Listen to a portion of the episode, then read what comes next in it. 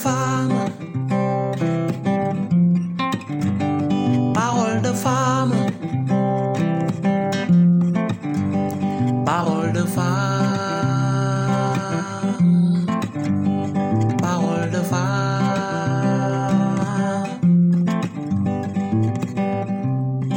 Bienvenue sur Parole de femme. Bienvenue sur Bonjour à tous, bienvenue sur le podcast Parole de femme. Moi, je suis Oumou et il y a quelques années, j'ai créé un blog bayoumu.com où je parle de mon immigration au Canada et aussi de mes lectures. En 2020, j'ai eu envie de donner la parole aux femmes. Des femmes qu'on voit peu et qu'on entend peu. À travers ces interviews, vous découvrirez des parcours, des histoires, mais aussi des inspirations différentes. Cela fait un peu plus d'un an que le Covid est malheureusement parmi nous. Aujourd'hui, je pars à la rencontre de Aïssé et d'Angélique, deux infirmières qui nous partagent leur quotidien, mais aussi comment le Covid impacte sur leur vie et leur échappatoire, le mouvement Black Estrie qu'elles ont créé. N'hésitez pas à partager le podcast et à mettre des étoiles si vous aimez. Bonne écoute les amis alors bonjour Aïssé, bonjour Angélique. Euh, donc euh, merci beaucoup de, euh, d'avoir répondu présente à l'invitation euh, sur le podcast Balado Parole de femmes. Donc moi la première question que j'ai pour vous c'est qui êtes-vous? Qui en est? Qui en est? Ben, en fait, on est deux femmes extraordinaires. Euh, moi, mon nom c'est Angélique, donc euh, je vais commencer, je vais me présenter. Je, m'appelle Angélique, euh, je suis infirmière auxiliaire de profession. Puis, je suis ici au Québec depuis, mon Dieu, déjà mes 4-5 ans environ, parce que j'ai été adoptée. Puis, donc, j'ai évolué dans la communauté québécoise un peu partout au Québec, dans le nord québécois, ici en Estrie, un peu partout. Puis, euh, donc, j'ai fait mes études euh, ici en Estrie et un peu euh, dans la métropole de Montréal. Euh, sinon, euh, j'ai, évolué en tant que femme. Euh, j'ai grandi en tant qu'enfant, en tant que fille, en tant que mère, en tant que sœur et amie. Et donc, c'est à peu près ça. Merci Angélique. Et donc on a aujourd'hui aussi Aïssé. Alors qui es-tu Aïssé? Alors, euh, Aïssé est une infirmière euh, depuis maintenant euh, 10 ans. Infirmière diplômée en France. J'ai exercé pendant euh, 4 ans en France. Et donc, euh, après ça, j'ai immigré ici. Et euh, ça va faire quasiment 7 ans que je suis au Québec. Et voilà, infirmière clinicienne, euh, j'ai fait plusieurs, euh, j'ai touché un petit peu à tout, à de la chirurgie, à de la médecine, à du soin palliatif, euh, à des soins à domicile. voilà, je pense que j'ai quand même un- une, bonne petite expérience d'infirmière. Alors Aïssé, merci Aïssé. Aïssé Angélique, vous vivez en région.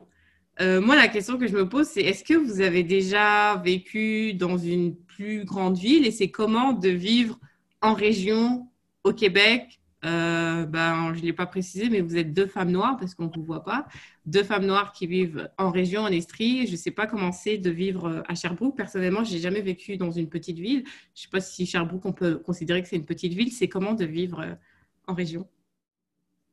Ben moi, ça a été un choc, hein, honnêtement, euh, quitter euh, Argenteuil, Paris, pour, euh, euh, débarquer à Sherbrooke, euh, ça a été un gros choc euh, environnemental, euh, culturel, euh, tout ce que vous voulez. Hein. C'était, euh, c'était une adaptation qui était très difficile, surtout que j'avais pas fait de rodage comme certains qui ont pu euh, déjà venir un petit peu sur le terrain avant de vraiment déménager. Nous, on est arrivé avec nos clics et nos claques et ça y est, c'était parti. Là. Donc, euh, c'était un, un, gros choc, mais euh, ça n'a pas été facile tout le temps parce que c'est une adaptation. Mais je pense que la vie, elle a beaucoup évolué. Je sais pas, Angélique, tu pourras peut-être en dire plus vu que tu es là depuis plus longtemps. Mais moi, je trouve que déjà en sept ans, là, il y a déjà beaucoup plus d'immigration et c'est plus coloré, c'est plus diversifié. Il y a des gens de partout et d'ailleurs. Euh, donc, je trouve qu'il y a une belle évolution au niveau de la ville. Puis l'intégration se fait quand même euh, mieux maintenant que déjà moi il y a sept ans. OK. Et toi, Angélique? Pour rebondir sur ce qu'a dit ici, effectivement, euh, l'immigration s'est fait euh, beaucoup, beaucoup plus que qu'est-ce que c'était avant. Euh, parce que je me souviens que quand je suis arrivée ici, on va se dire, les gens étaient intrigués par la couleur de peau, donc et les cheveux des Noirs. Donc aujourd'hui, je te dirais que c'est une évolution. il y a une étude, une étude euh, personnel chez les gens québécois qui se sont faits. Euh, donc, euh, oui, oui, effectivement, ici, c'est très, très, très, très, très différent de ce qui était avant. Et je te dirais aussi que pour avoir vécu dans le Grand Nord québécois à Coudjouac, là, avec les Inuits, ça, ça je vais, je vais m'en souvenir. J'étais jeune, mais je m'en souviens encore. Et c'est petit, il n'y a pas beaucoup de monde, mais je dirais qu'ils sont beaucoup plus respectueux euh, que, je sais pas comment dire ça, formulé pour pas que ce soit euh, mal vu, euh, par rapport aux gens d'ici, Québec, et au Québec. ils se posent pas de questions sur la couleur de peau, ils se posent pas des questions de d'où tu viens ou quoi que ce soit. Euh, puis après ça, j'ai vécu aussi euh, à Asbestos euh, aux Trois-Lacs, qui est une petite petite ville. le nombre d'habitants, je pourrais pas te dire, là, je suis, je suis pas bonne dans les chiffres, mais ça aussi, je me souviens quand on allait à l'épicerie là à côté de la maison, les gens, ah oh, madame, vous avez un, c'est c'est c'est un enfant noir, vous gardez un enfant noir. Puis ma mère disait non non, c'est ma fille. Euh, on a adopté deux, deux enfants noirs d'Haïti et c'est ça. Puis euh, la blague qu'elle aimait bien dire des fois, c'était ah ben c'est mes enfants, je les ai euh, je, les ai enfantés moi-même. Ils sont juste restés un peu trop longtemps. Ils étaient bien au chaud et tout et tout. Donc ça a bien fait rigoler certaines personnes et tout, mais faut prendre ça aussi avec une pincée de sel. Donc ouais. ouais bah je, je je pense que ça n'a pas été forcément facile euh, pour toi, mais euh, moi, ça, ça m'intrigue ce que tu me dis. Ben, je pense que dans un prochain épisode de podcast, on parlera euh, d'être une enfant noire dans les régions. Aujourd'hui, moi, pourquoi est-ce que je voulais vous interviewer? C'était vraiment concernant votre métier. ça fait un an que nous sommes, plus d'un an que maintenant que la pandémie a, a commencé. Euh, vous êtes toutes les deux euh, infirmières. Euh, moi, je me pose la question pourquoi Comment est-ce que ça fait que vous êtes rentrée Comment est-ce que ça Comment est-ce que vous êtes devenue infirmière et pourquoi vous êtes devenue infirmière Oh là là, mon Dieu, quelle question C'est drôle. Me que me semble c'est pas une question qui nous pose aussi à l'embauche. ouais, ouais, ouais, mais c'est drôle que tu poses cette question-là parce que moi, je suis en pleine réflexion au niveau de ma carrière je ne sais pas si je vais rester infirmière toute ma vie. Je, je pense que le 10 ans, là, ça m'a mis un coup de, un coup de massue. Et je suis en pleine réflexion. Je ne sais pas ce que je veux faire. J'adore mon métier. À la base, je l'ai fait pour, euh, pour aider l'autre. Je voulais faire médecin comme mes sœurs, mais j'avais pas le même niveau euh, scolaire. Donc, euh, finalement, je suis restée dans la médecine. Puis, je trouvais qu'on touchait à tout. On était quand même un, un pilier principal, contrairement aux médecins que je trouvais que voilà, c'est une relation d'aide aussi, mais ils viennent, ils repartent. Nous, on est quand même avec le patient en continu. Euh, on, le voit dans toute sa fragilité, puis dans, dans les moments où il est comme au, plus bas aussi. Puis ce qui est beau dans notre métier, c'est qu'il y a des fois, souvent quand même, où on les voit repartir sur pied puis souriant. Donc, ils ont passé cette épreuve-là avec nous. Puis juste les accompagner tout au long de, de, de cette épreuve de vie, moi, ça a été, euh, ça a été très bénéfique pour moi. Puis je voulais me sentir utile, me rendre utile, me sentir utile, puis faire quelque chose de bien, tout simplement. Donc voilà pourquoi j'ai choisi ce métier-là. Après, est-ce que c'est quelque chose que je vais faire à vie? Euh, Je ne sais pas. Et toi, euh, Angélique? Moi, je te dirais, pour vrai, c'est une sacrée bonne question. Euh, pourquoi j'ai choisi le métier d'infirmière? Tout simplement parce que j'aime voir l'être humain tel qu'il est.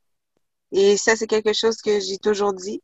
Parce que tu auras beau être euh, le, le, milliardaire de la Terre, euh, euh, le chanteur le plus populaire, le, le caïd le plus dur au monde, il reste que on est tous humains. Puis, donc, lorsqu'il arrive quelque chose, que tu te blesses ou quoi que ce soit, tu as un cancer, bien, t'as pas le choix de te rendre à l'hôpital, t'as pas le choix de recevoir les soins comme n'importe qui. Euh, donc, euh, c'est pour ça que j'ai choisi ce métier-là. C'est tellement beau à voir. Et, et le corps humain, la personne et tout, c'est merveilleux de voir comment les gens, quand ils veulent vraiment s'aider, ils veulent vraiment s'en sortir, à quel point que le mental peut aider le corps.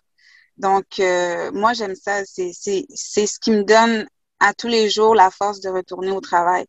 Je ne dirais pas que c'est toujours facile, c'est toujours beau à voir, mais c'est chaque petit combat qui fait en sorte que euh, du patient fait en sorte que euh, on perd une, on est déstabilisé ou quoi que ce soit. Mais moi personnellement, euh, je trouve que c'est important de laisser notre larme couler parce que ça montre à nos patients qu'on est toujours humain et que même si, admettons, on leur dit non pour quoi que ce soit, qu'on comprend.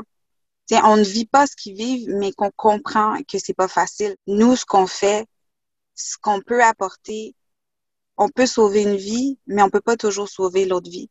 Mhm. Donc, c'est c'est dur, c'est dur. C'est des histoires comme ça qui font en sorte qu'on que wow, des fois on va mettre un, un stop, un stop pour euh, repenser aussi à nous, pour repenser à notre santé mentale parce que c'est pas c'est vraiment pas facile. C'est vraiment pas facile. Quand vous êtes dans, dans un lit, une civière, nous, on doit mettre tout, tout de côté, notre famille, euh, notre, le don de soi est porté à la personne qui est dans la civière. Tu je fais des 16 heures. Euh, puis on fait de l'imposition des TSO. Donc, mm. les faut mettre un petit peu l'égoïsme de côté. Puis c'est pour ça que ce métier-là, je, l'aime gros. Je, l'aime beaucoup. En dépit de ce qui peut m'arriver à moi, je me suis dit aujourd'hui, je préfère voir quelqu'un heureux, sourire, sauver quelqu'un que, que de sentir ma propre souffrance. Là, quand tu me racontes tout ça, je me dis, mais waouh, c'est tous les jours, c'est. Euh, ça doit être quelque chose euh, de fort et franchement, euh, bravo, bravo parce qu'il faut des personnes euh, comme vous. il faut des personnes comme vous pour ce genre de métier. Mais franchement, moi, je, suis admirative de, de, toutes les personnes qui travaillent dans le milieu de la santé.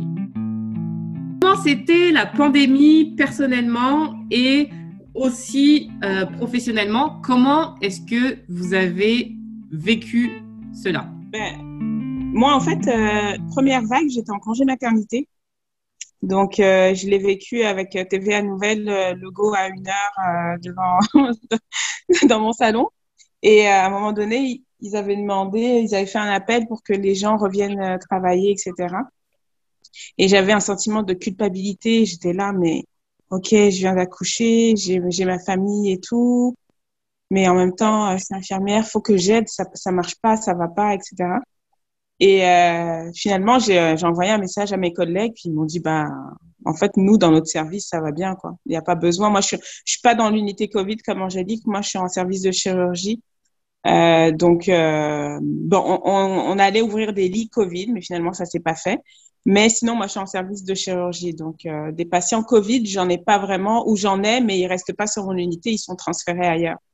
Moi, j'ai plus des patients euh, cancéreux, puis euh, des, des, chirurgies. Euh, bon, bref, plein d'autres chirurgies. Donc, il y a eu cette culpabilité à un moment donné. Puis après, ben, deuxième vague, ben là, j'avais déjà repris. Donc, j'étais en plein dans la deuxième vague au travail. Et là, ben, ça a été... au début, ça allait. J'étais comme quand la chef nous a dit, bon, on va ouvrir 18 lits de COVID positif et tout j'étais prête, je, je, j'étais stressée, nerveuse, mais j'étais prête à, à affronter le, le, truc. Puis finalement, moi, en fait, j'ai des enfants qui sont quand même à risque, donc euh, pour pour les protéger eux, on m'a dit que moi je resterais pas dans une zone euh, rouge.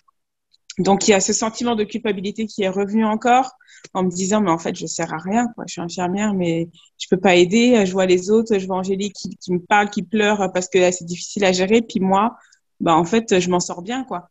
Donc euh, il y a eu cette culpabilité aussi et euh, c'est pas évident de de se sentir euh, utile mais inutile c'est vraiment euh, très paradoxal.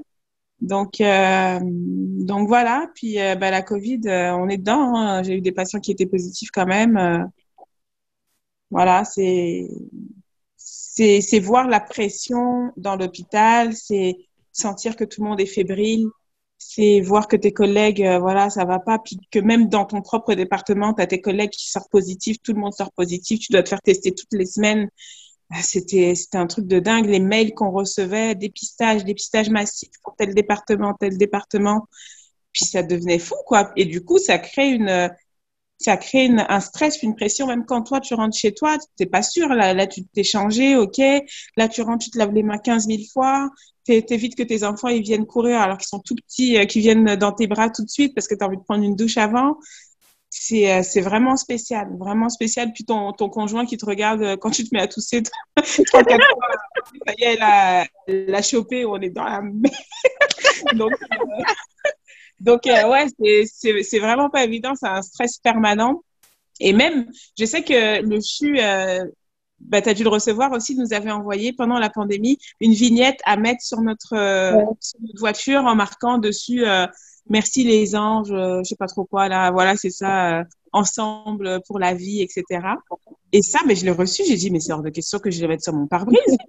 Les gens, ils vont pas me laisser rentrer dans les magasins. Déjà, quand tu te demandes à chaque entrée de magasin, est-ce que vous avez été en contact avec quelqu'un qui a la Covid? Bah, En fait, j'ai dépisté mon patient hier, puis il est sorti positif. Mais est-ce que je le dis? Est-ce que je le dis pas? Je fais comment? Sinon, je rentre pas dans le magasin. je fais quoi? Euh, Je suis infirmière, puis là, tout le monde te regarde. Ah, elle est infirmière euh On dirait que tu as la peste, quoi. Donc, c'est hors de question que je mette ça sur mon pare-brise. Non, je ne le mettrai pas. Donc, euh, on était devenus les anges, mais en même temps, on était des pestiférés, quoi. On était, les gens avaient peur de nous. C'est vraiment très paradoxal comme sentiment. Donc, euh, donc ouais, voilà mon, mon vécu, moi, pour la pandémie. Et toi, Angélique? Ah, la sacrée pandémie. ouais, comme euh, ouais, comme à là, on devient vraiment des pestiférés, c'est épouvantable. Moi, je j'ai été euh, aussi sur mon congé de maternité, j'ai vécu un petit peu le début, mais j'ai arrêté au mois de mars. Euh, puis je suis retournée parce que recevait, je recevais beaucoup de courriels euh, de l'hôpital qui disaient ah euh, revenez, revenez, revenez. Et même que euh, la journée que j'ai accouché, j'ai reçu un appel pour me demander de rentrer. Là, j'ai dit Eh, c'est parce que je suis en train d'accoucher? J'ai dit je suis en train d'accoucher. C'est quoi cette histoire-là? Et là ils m'ont dit oh excusez-nous, nanana, nanana. Donc finalement ça a stoppé là. Ils ont arrêté de m'envoyer des courriels. Euh, et je suis retournée plus tôt à cause de tout ça. Euh, je suis retournée au mois de novembre et euh, c'est là que j'ai été mutée sur l'unité COVID positif. Euh, écoute, quand je suis rentrée là, je ne reconnaissais plus du tout, du tout, du tout l'unité. C'est les, les consignes, les on reçoit beaucoup de comment t'appelles ça? Des, des, des mails de service là pour pour nous dire ce qui se passe et les changements à faire, euh, les, les moyens de précaution qui, qui changent à tous les jours, à toutes les minutes, à tous les heures.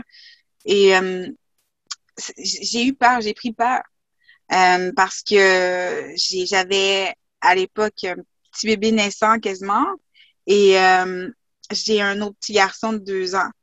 Donc, je me disais, comment je vais faire? Comment je vais faire? Je peux pas euh, leur donner leur donner le, le, le, le virus, le COVID. Puis, donc là, j'ai dit à mon conjoint, écoute, euh, on va mettre des masques, on va mettre un, un, euh, un aseptisant et tu vas laisser la barrière à telle heure ouverte pour que je rentre. J'aille directement dans, dans la salle de bain, laisse la porte ouverte. On déplace toutes les choses pour que je n'ai pas à toucher à rien, rien. Fait que je rentrais le soir, je, je m'aseptisais les mains, je rentrais directement dans la salle de bain, je me déshabillais, j'ai un panier à linge juste pour mon linge et je rentrais dans la douche. Donc, à quel point que je ne voulais rien toucher pour pas affecter aucun de mes enfants, ni mon mari et tout. Donc, ça a été vraiment une euh, situation délicate, euh, sensible. Et c'est, de la peur, c'est euh, de la fébrilité, c'est, vraiment un mélange d'émotions, comme me disait ici, là, c'est vraiment, c'est quelque chose. Puis euh, après ça, c'est aussi au niveau imposition, se faire imposer parce que euh, tu vois un collègue qui tombe au travail parce que là, c'est ça, ça, ça marche plus. Comme là, justement, aujourd'hui, on m'a appelé parce qu'il y a, il y a, il y a quelqu'un qui doit aller se faire dépister parce qu'elle a mal à la gorge. Donc, c'est toujours des, des petites choses comme ça qui font en sorte que on, on est toujours, dans le fond, on finit notre vie au, au travail. Donc, euh, c'est c'est beaucoup de pression. Euh, ça devient pas agréable de travailler dans ces conditions-là parce que tu dis, bon, euh, à qui le tour? À qui le tour? Ça va être mon tour bientôt. Parce qu'à tous les jours, il y a quelqu'un qui se fait imposer à tous les corps, en fait. Donc, que tu sois sur le corps de jour, de nuit ou de soir, euh, tu sais que ton tour va venir euh, comme ça, là. C'est, ça prend vraiment pas de temps. Donc, juste, c'est, c'est, c'est, c'est vraiment déconcertant. C'est, c'est, c'est tout. Puis, en plus de ça, c'est que l'organisation, on n'a pas assez, je te dirais, les hôpitaux n'ont pas été préparés. En tout cas, notre hôpital n'a pas été assez préparé pour euh, cette euh, situation. Tu sais, les portes qui, ont créées n'étaient pas assez grandes pour les lits euh, normaux d'hôpitaux pour se rendre aux soins intensifs. Donc, il fallait essayer de trouver une façon pour que on puisse transférer un patient pour aller euh, directement aux soins intensifs. Donc, prendre une civière, attendre que de tout s'habiller, avant de faire des manœuvres parce qu'on ne pouvait pas rentrer dans la chambre.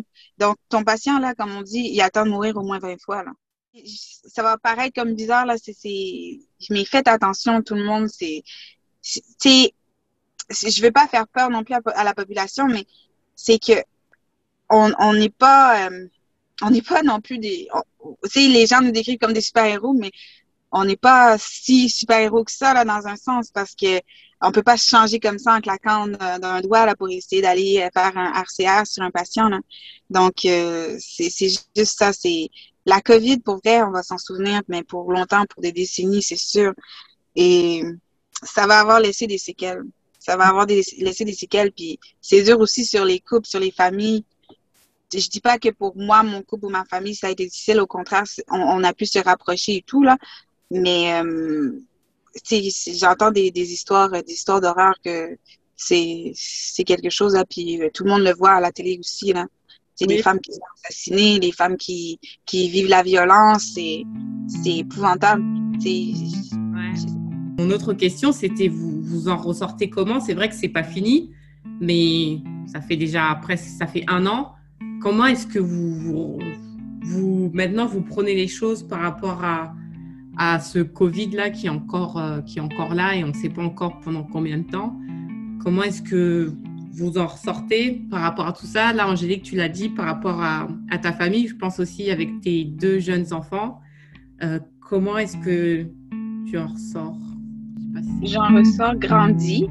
Mm -hmm. euh, sur des questionnements aussi. Euh, parce que je vois que le gouvernement nous aide pas. Et nous aide pas assez. Et je me dis, je me donne corps et âme, mes collègues et moi, mais nos cris sont pas entendus.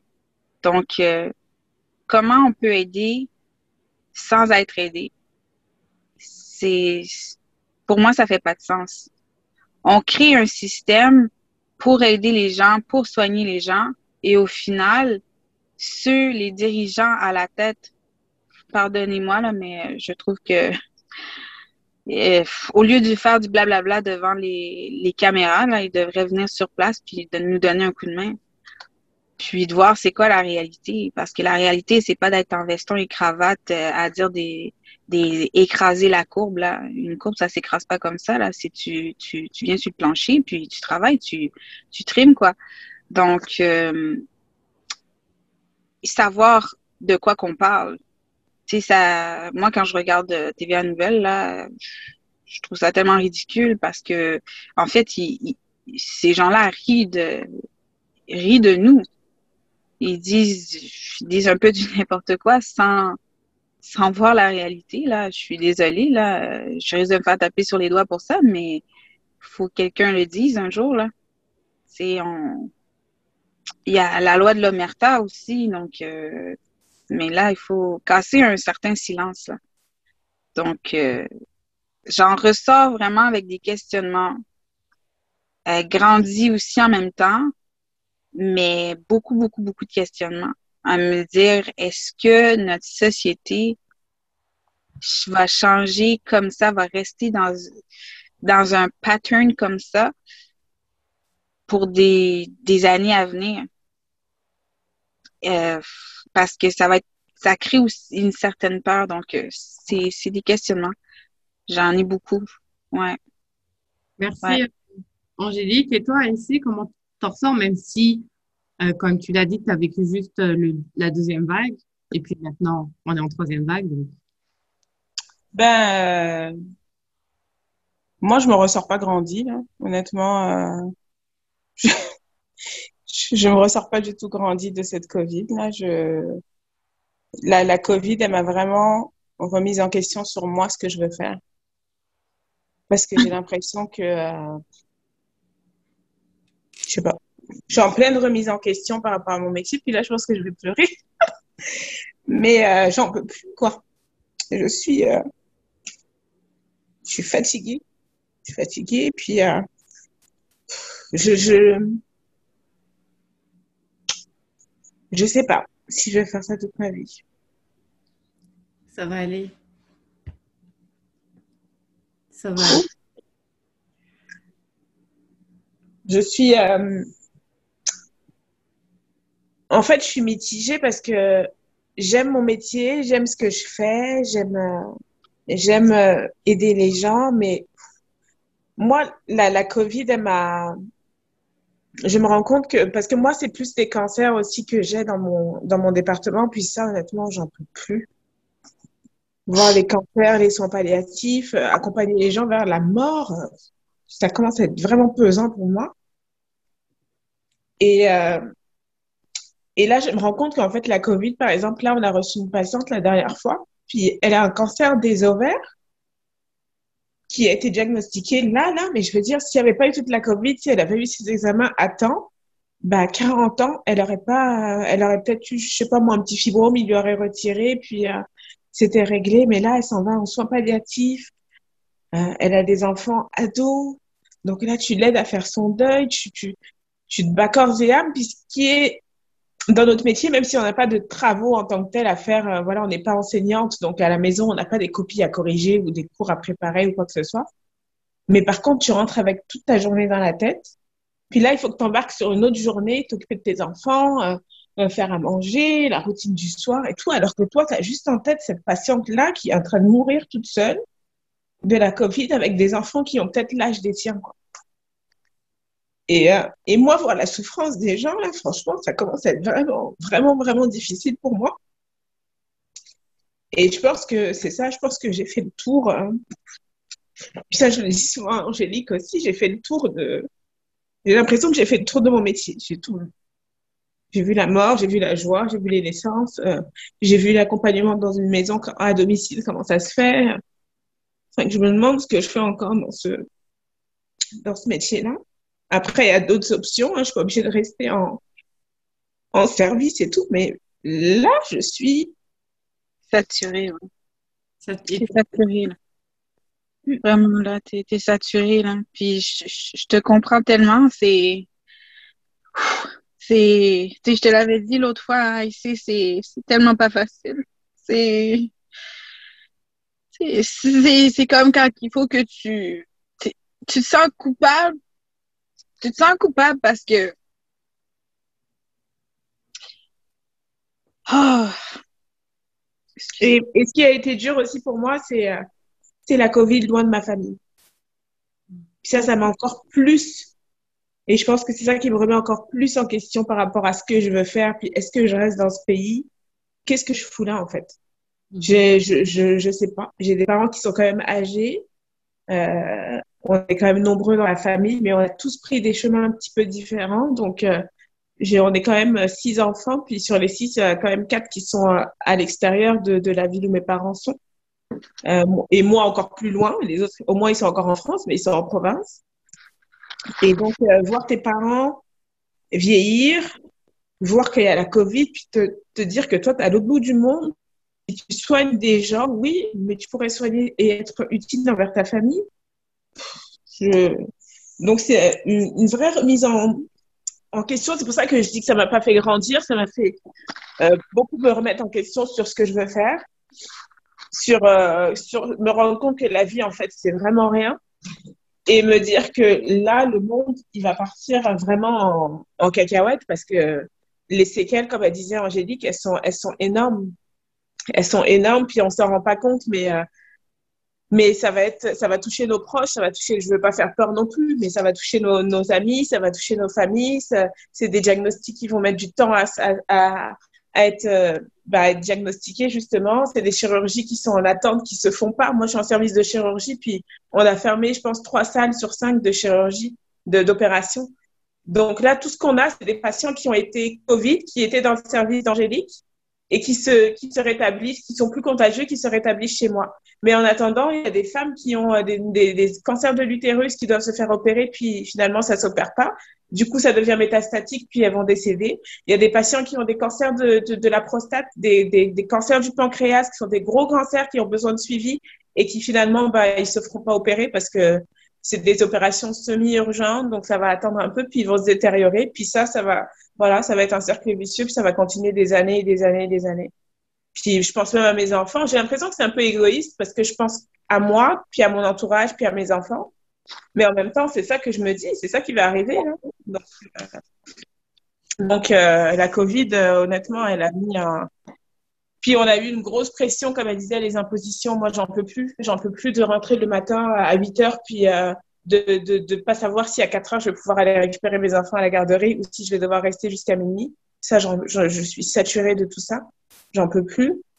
Euh, le manque de la famille, des, des frontières qui sont fermées, euh, la pression même entre collègues. Là, on est là en train de s'envoyer des messages. Est-ce que tu peux venir demain? Est-ce que tu peux rentrer finalement là? Est-ce que tu peux rentrer de soir, de nuit? J'en peux plus. Les chefs qui t'envoient des messages ou qui t'appellent toute la journée, ils peuvent m'appeler trois fois ou m'envoyer des messages en même temps, puis sur Messenger, sur Facebook, euh, par texto. Euh. Mais je veux dire, c'est un acharnement, puis c'est trop, c'est trop. Quand je suis en congé, j'ai envie d'être en congé, puis de profiter. Les besoins, on a des groupes Facebook pour ça. On les voit qu'il y a tel besoin pour tel jour, sur tel service. Donc, j'ai pas besoin en même temps qu'on marcelle à côté, là. J'ai l'impression de pas avoir de vie, puis de vivre que pour l'hôpital. Puis l'hôpital, en retour, moi, il me donne rien, là. Il me donne rien parce que voilà, je suis en vacances là présentement, puis j'ai pas pu rentrer en France voir ma famille, puis mes vacances n'ont pas été annulées, donc j'ai perdu cinq semaines de vacances que j'aurais pu passer avec mes parents. Donc, euh, voilà. Puis, j'aimerais, si je peux rajouter un, un point, c'est que en plus de ça, c'est que tu sais nos conjoints, eux, ne travaillent pas dans, dans le domaine. Mm. Et tu sais, euh, quand on est imposé des choses comme ça, les les autres boulots là, les boulots de nos conjoints sont, je trouve qu'il y en a qui sont pas compréhensifs sais, moi, j'avais été imposée de nuit, puis le travail à mon conjoint, lui, on c'est pas, pas notre problème, tu vas rentrer. Sauf que, ouais, mais on n'a pas de gardienne. Il n'y a pas personne qui peut rentrer, là. Donc, il faut qu'il reste à la maison et que il se fait menacer de se faire suspendre parce que j'ai été imposée. On peut pas, on peut pas quitter notre poste tant et aussi longtemps que n'y a pas quelqu'un qui prend en charge notre patient. Tu sais, c'est pas je pars comme je veux, là. Non, non, non, non. Faut il faut être sûr que quelqu'un va dire je vais prendre en charge. Puis après ça, je peux quitter. Mais là, c'est pas le cas. Tu es imposé, tu restes. Tu es obligé de rester. T'auras beau dire Ah, OK, euh, ben moi, je, je m'en vais. C'est il y a des répercussions par rapport à ça, puis ça nous retombe sur la tête. Donc, on est, on est pris dans un étau. C'est épouvantable. C'est, c'est, c'est comme une prison, en fait. C'est un métier qui est, qui est beau, mais à la fois qui est emprisonnant. C'est, donc, on met notre propre vie, notre propre santé au dépit, vraiment, comme j'ai dit, vraiment au dépit de, de tout le monde, sauf de la nôtre. Je suis vraiment euh, désolée. Je, suis vraiment éblouie de tout ce que vous venez de dire. Euh, ben, moi, quand je vous ai demandé, quand j'ai demandé à essayer de vous interviewer, je pensais pas que c'était euh, parce que moi, je suis d'un point de vue extérieur là, comme tous les autres Québécois et Québécoises, et euh, je savais que c'était dur, mais je, je, me suis jamais imaginé que c'était aussi dur de de travailler dans le milieu de la santé pendant, euh, pendant la Covid et de voir aussi de tout ce que ça enclenche personnellement parce que oui, c'est le travail, mais qui a d'énormes impacts sur notre sur votre vie personnelle. Moi, c'est ça que je trouve ça que je trouve ça très difficile et surtout de vous entendre euh, dire tout ce que vous venez de dire là, si, je, je, sais, même pas quoi vous dire tellement je j'ai plus de mots en fait pour euh, pour je, je sais pas je sais pas quoi vous dire. Vraiment, je, suis de tout cœur avec vous, mais euh, je je sais pas. J'ai aussi un sentiment de culpabilité là en me disant que ben moi je suis pas dans le milieu de la santé, je suis tranquille chez moi et il y a des personnes qui vont tous les jours au front là et puis euh, elles ont des répercussions aussi sur leur vie personnelle et ça, euh, ça pour moi c'est c'est dur de, de l'entendre en fait, c'est dur de, de savoir aussi que vous vivez ça donc euh, voilà, je vais. Mais tu sais, mais, mais tu sais c'est c'est personne parle, les personnes parlent, personne écoute quand on, on dit quelque chose, puis ce serait temps que la population tout le monde peut écouter qu'est-ce qu'on a à dire et non supposer.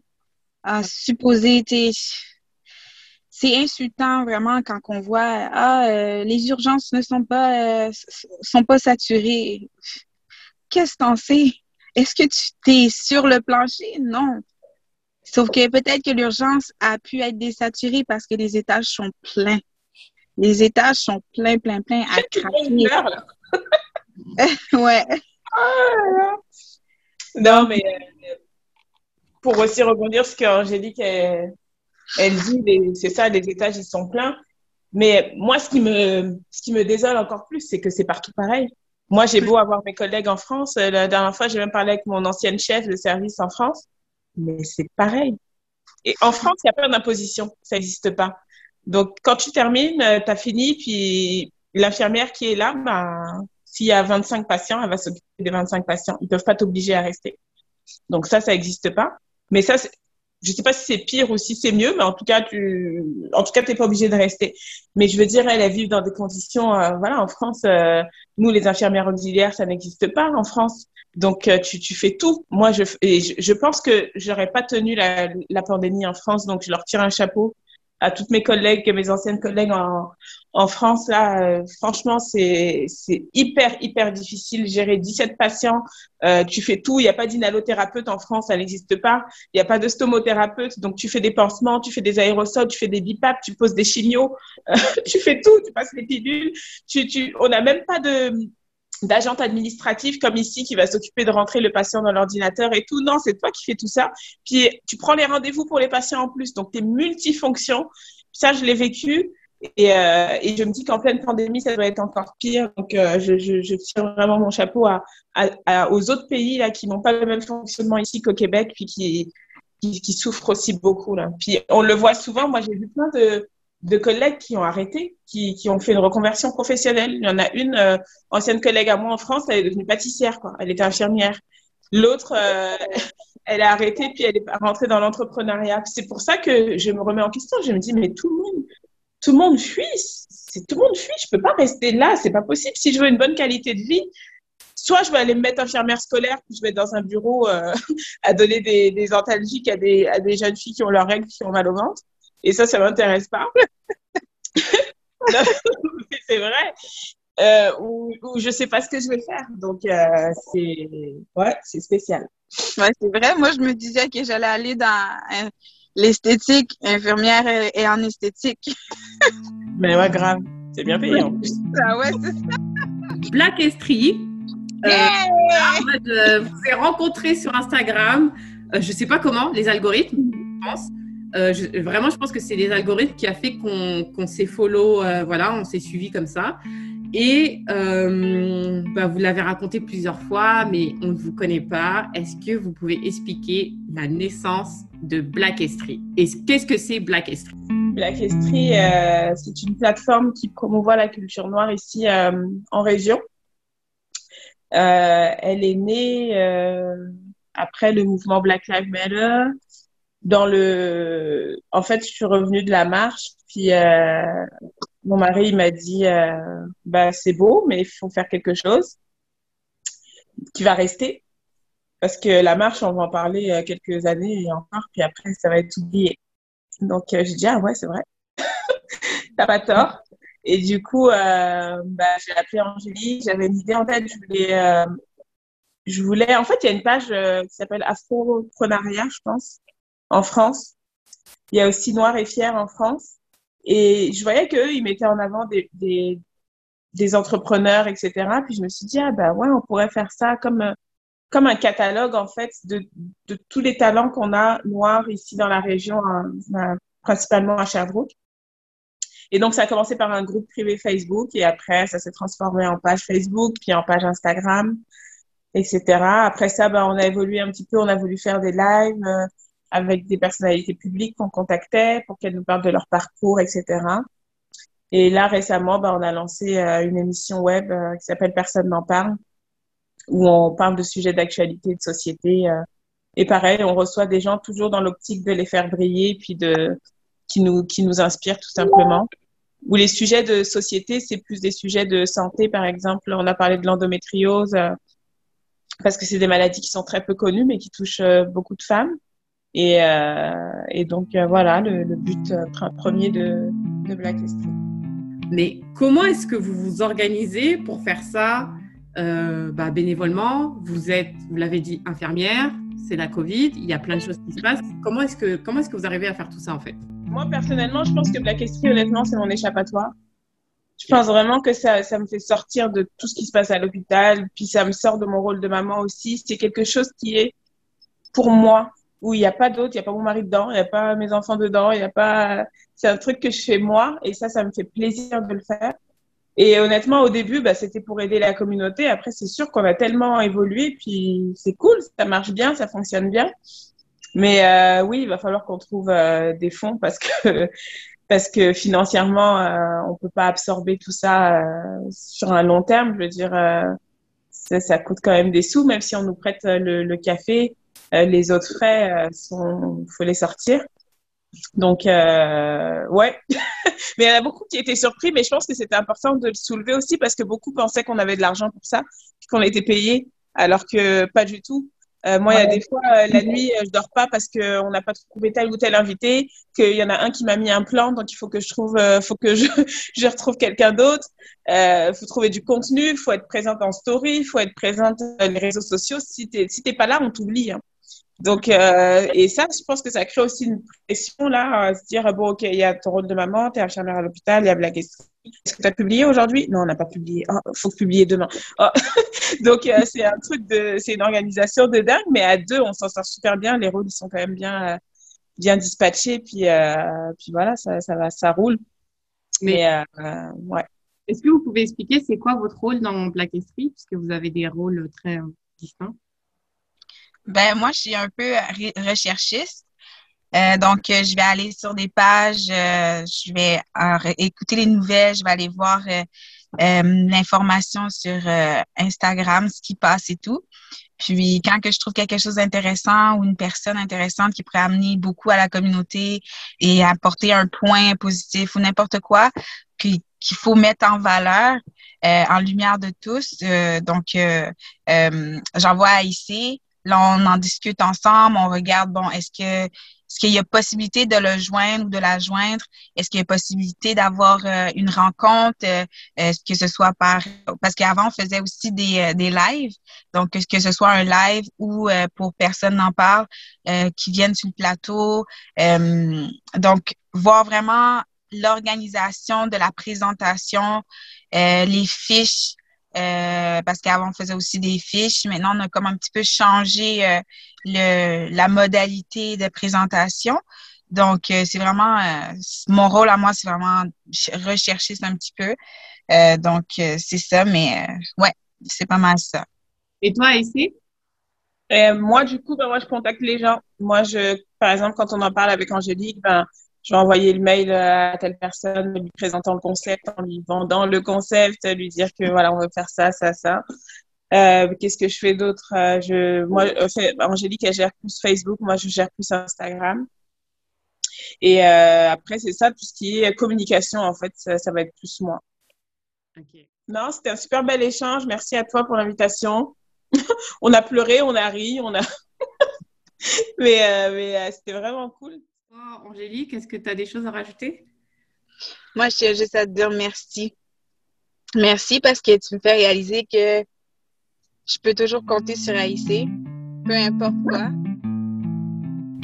Et c'est ainsi que se termine l'interview avec Aïssé et Angélique de Black Estrie. J'espère que vous avez appris des choses sur les conditions des infirmières au Québec. N'hésitez pas à les suivre sur leur page Instagram en tapant Black Estrie.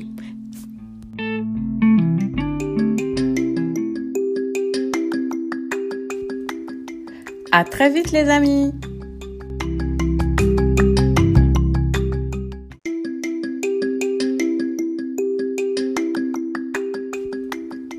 À très vite les amis